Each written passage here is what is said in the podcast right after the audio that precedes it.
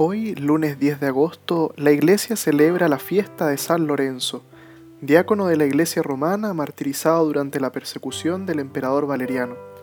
Fue el primero de los diáconos que ayudó al Papa en sus funciones en la celebración de la Eucaristía y en la administración de los bienes de la iglesia.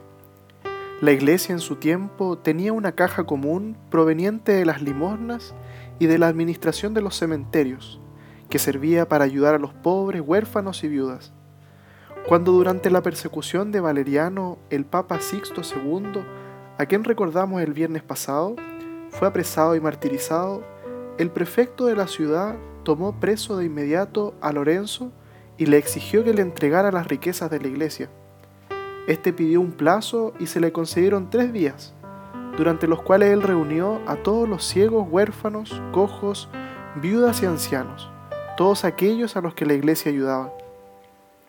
Entonces, llamando al prefecto, le dijo, Aquí tienes los tesoros de la iglesia.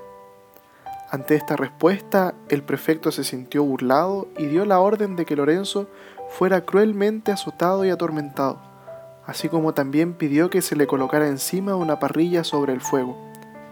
Mientras Lorenzo era martirizado con una sonrisa en los labios, le dijo al juez, Si quieres puedes girarme, que de este lado ya estoy asado murió el día 10 de agosto del año 258.